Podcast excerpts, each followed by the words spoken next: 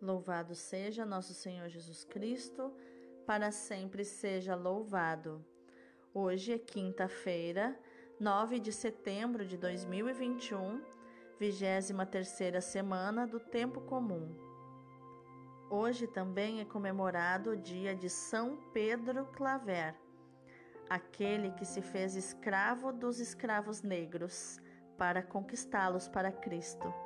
São Pedro Claver, rogai por nós.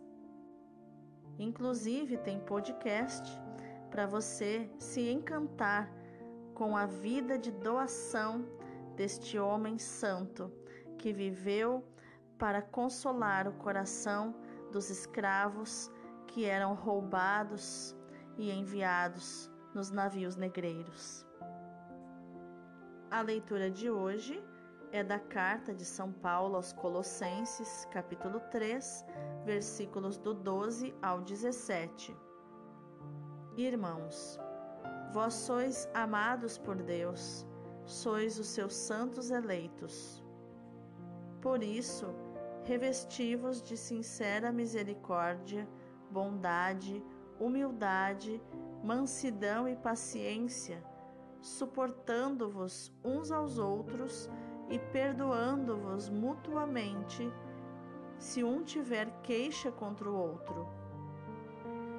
Como o Senhor vos perdoou, assim perdoai vós também. Mas, sobretudo, amai-vos uns aos outros, pois o amor é o vínculo da perfeição. Que a paz de Cristo reine em vossos corações a qual fostes chamados como membros de um só corpo, e sede agradecidos. Que a palavra de Cristo, com toda a sua riqueza, habite em vós. Ensinai e admoestai-vos uns aos outros com toda a sabedoria. Do fundo dos vossos corações, cantai a Deus salmos, hinos e cânticos espirituais em ação de graças. Tudo o que fizerdes em palavras ou obras, seja feito em nome do Senhor Jesus Cristo. Por meio dele, dai graças a Deus, o Pai. Palavra do Senhor, graças a Deus. O responsório de hoje é o Salmo 150, versículos do 1 ao 6. Louve o Senhor tudo o que vive e que respira. Louvai o Senhor Deus no santuário, louvai-o no alto céu de seu poder. Louvai-o por seus feitos grandiosos, louvai-o em sua grandeza majestosa Louvai-o com o toque da trombeta, louvai-o com a harpa e com a cítara, louvai-o com a dança e o tambor, louvai-o com as cordas e as flautas, louvai-o com os símbolos sonoros, louvai-o com os símbolos de júbilo. Louve a Deus tudo o que vive e que respira tudo cante os louvores do Senhor. Louve o Senhor tudo o que vive e que respira. O evangelho de hoje é Lucas capítulo 6, versículos do 27 ao 38. Naquele tempo, falou Jesus aos seus discípulos: A vós que me escutais, eu digo: Amai os vossos inimigos e fazei o bem aos que vos odeiam. Bendizei os que vos amaldiçoam e rezai por aqueles que vos caluniam.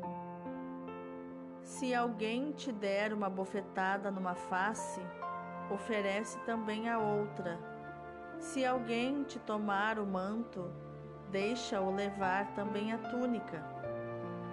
Dá a quem te pedir e se alguém tirar o que é teu, não peças que o devolva. O que vós desejais que os outros vos façam, fazei-o também vós a eles. Se amais somente aqueles que vos amam, que recompensa tereis? Até os pecadores amam aqueles que os amam. E se fazeis o bem somente aos que vos fazem o bem, que recompensa tereis? Até os pecadores fazem assim. E se emprestais somente aqueles de quem esperais receber, que recompensa tereis? Até os pecadores emprestam aos pecadores, para receber de volta a mesma quantia. Ao contrário, amai os vossos inimigos, fazei o bem e emprestai sem esperar coisa alguma em troca. Então a vossa recompensa será grande e sereis filhos do Altíssimo porque Deus é bondoso também para com os ingratos e os maus. Sede misericordiosos, como também o vosso Pai é misericordioso. Não julgueis e não sereis julgados. Não condeneis e não sereis condenados. Perdoai e sereis perdoados. Dai e vos será dado.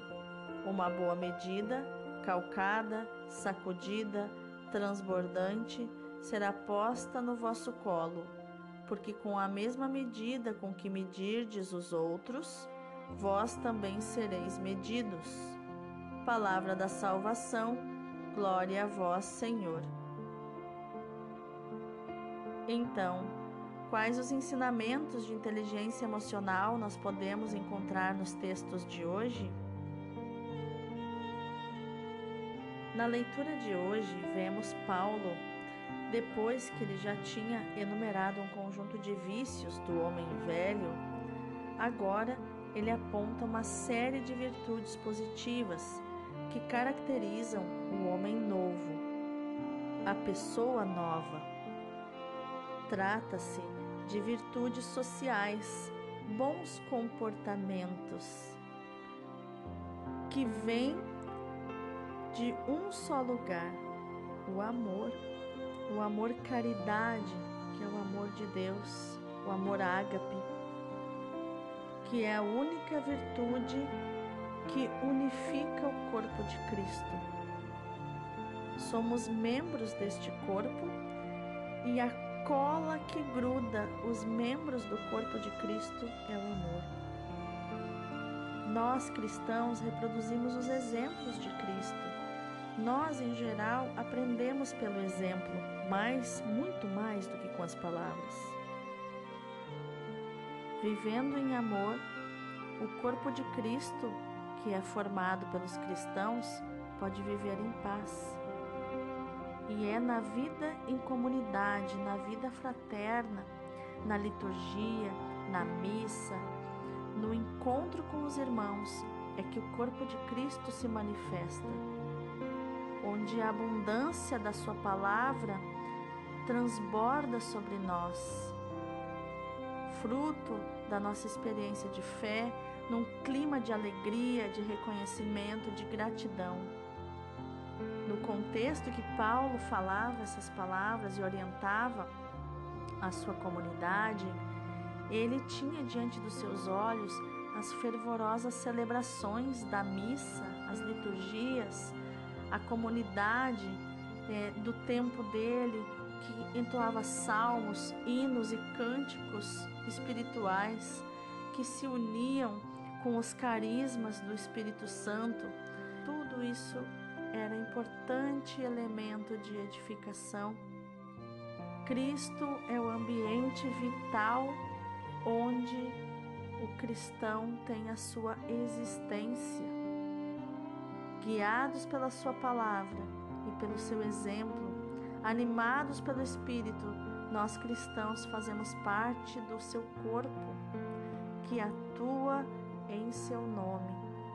Fazei tudo em nome do Senhor Jesus, nos diz o versículo 11. Deste modo, a nossa vida de cristãos é permanente ação de graças a Deus pelas espantosas perspectivas que a morte e a ressurreição do Senhor trouxeram ao nosso mundo. O homem novo é revestido de caridade, é livre para amar a todos, incluindo os próprios inimigos. Ele torna-se um construtor de paz e de fraternidade, porque ele é emocionalmente adulto. O homem novo tem em si os mesmos sentimentos que estavam em Cristo Jesus. Por isso, é uma pessoa cheia de misericórdia, de bondade, de humildade, mansidão, paciência, capacidade de suportar, ou seja, de servir de suporte, de apoio para todos. É uma pessoa generosa, não busca o seu interesse, mas vence todas as dificuldades, todo o ódio, toda a injustiça. Paulo e o próprio Cristo nos dizem hoje que essa generosidade tem a sua fonte no coração de Deus que é participação na misericórdia de Deus, é deixar que Deus revele em nós a sua misericórdia. E essa é a base, esse é o fundamento do nosso amor caridade, que é exatamente essa consciência de termos sido eleitos por Deus, amados por Deus. E sendo assim, a nossa caridade é verdadeira, perseverante, realmente imagem da generosidade divina. O pensamento de termos sido escolhidos por Deus, amados por Deus, deveria nos encher de espanto, como se disséssemos: Eu, tão indigna, tão indigno, tão miserável, sou amada por Deus. Porque quando alguém se sente amado, só há um caminho só pode, por sua vez, amar generosamente, sem procurar os seus interesses por causa da gratidão que lhe enche o coração.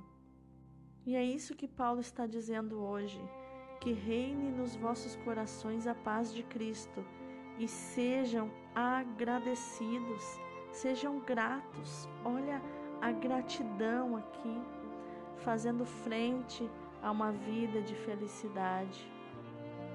A gratidão é o fundamento do amor verdadeiro.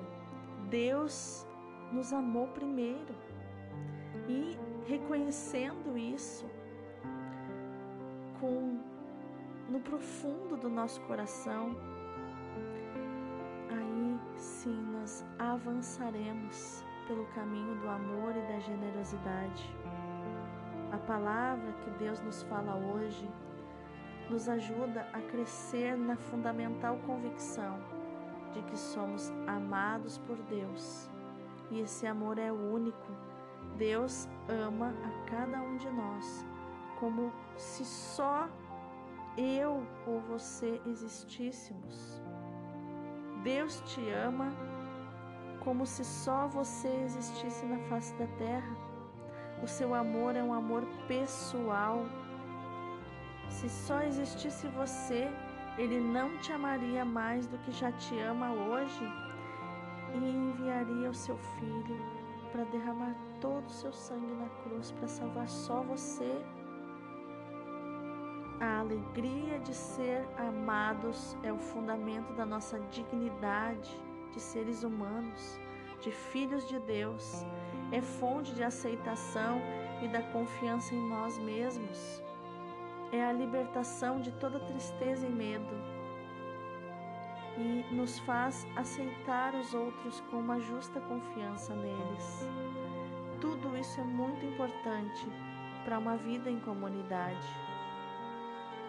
Ela exige que cada um acolha os outros como realmente são, com a sua personalidade, com o seu temperamento, com o seu caráter, com as suas atitudes e comportamentos. No Evangelho, Jesus faz uma verdadeira ressonância das bem-aventuranças aqui, nos ajudando a descobrir o seu fundamento, o fundamento das bem-aventuranças, que é a regra de ouro. Façam aos outros aquilo que você gostaria que fizessem a você. Pense dos outros aquilo que você gostaria que pensasse de você. Fale dos outros aquilo que você gostaria que falassem de você. E, sobretudo, o que Jesus vem nos ensinar é amar. Amai os vossos inimigos. As palavras de Jesus não poderiam ter mais clareza. Ele, como mestre e guia, se distancia de todos os rabinos do seu tempo. Não só contrapõe o amor ao, ao ódio, mas exige que o amor dos seus discípulos se concentre exatamente sobre aqueles que os odeiam. Você consegue, meu irmão, minha irmã, amar aquele que mais te odeia, concentrar o teu amor e a tua oração misericordiosa e caridosa aquele que mais te odeia? Jamais um mestre usara propor um ideal de vida tão exigente e sublime. Nenhum rabino do tempo de Jesus falou algo parecido. Não se trata de um amor abstrato, mas de um amor que se concretiza dia a dia em inúmeros pequenos gestos que são a prova da sua autenticidade.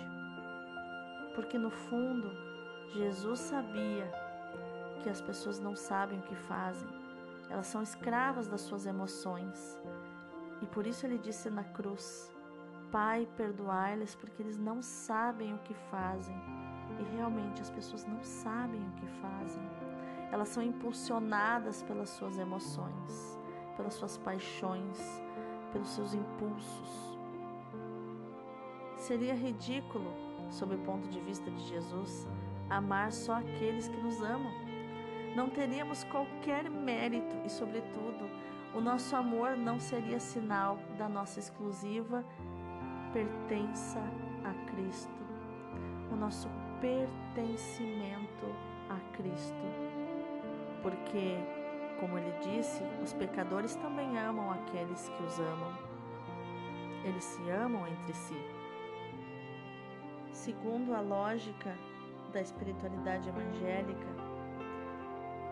não há perfeição senão a do amor fraterno, que revela a nossa identidade de filhos de Deus. Sede misericordiosos como vosso Pai é misericordioso. O filho precisa ser igualzinho ao Pai. Não há outra meta a perseguir senão a de um amor que sabe perdoar, porque experimentou o perdão. Não há outro mandamento a observar, senão o de tender à imitação de Deus, que é amor misericordioso, por meio de gestos de bondade e de misericórdia. Senhor, Tu és, na verdade, o fundamento de toda a fraternidade, porque és Pai, porque nos ensinas a amar como Tu amas.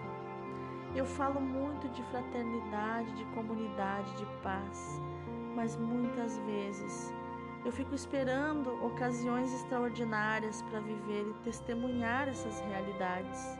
Nem sempre me dou conta, Pai, de que é no dia a dia, no cumprimento dos meus deveres de comunidade, no apoio aos meus irmãos, no morrer a mim mesma em tantas pequenas coisas que é ali que eu posso dar a vida, que eu posso gerar vida, que eu posso construir a fraternidade. Ilumina-me, Senhor. Me faz ver que a caridade cristã é algo de muito concreto, simples e cotidiano, diário. É um ordinário teu, Pai. O teu ordinário na minha vida, não extraordinário. O Senhor se manifesta no ordinário, no dia a dia, na simplicidade das pequenas coisas. Como disse Santa Teresinha do Menino Jesus, a pequena via. Muito obrigada, Pai, por esse discernimento. Amém. E que neste dia, meu irmão, minha irmã, você seja tomado por essa caridade, por esse amor caridade de olhar aquele que você sabe que mais te odeia, que mais trama contra ti e você olhar ele com um olhar de amor e dizer mentalmente no teu coração para ele: você tem direito de pertencer. Você pertence à minha história, de um jeito ou de outro. O teu ódio, a tua raiva acabam me arremessando direto no meu destino, porque a porta que Deus preparou para mim, ninguém consegue fechar. E a porta que Deus fechou para mim, ninguém consegue abrir. Que o teu dia seja maravilhoso, um dia de amor, um dia de fazer aos outros aquilo que você gostaria que fizessem para você, dizer dos outros aquilo que você gostaria que dissessem de você e pensar dos outros aquilo que você gostaria que pensassem de você. Deus abençoe o teu dia.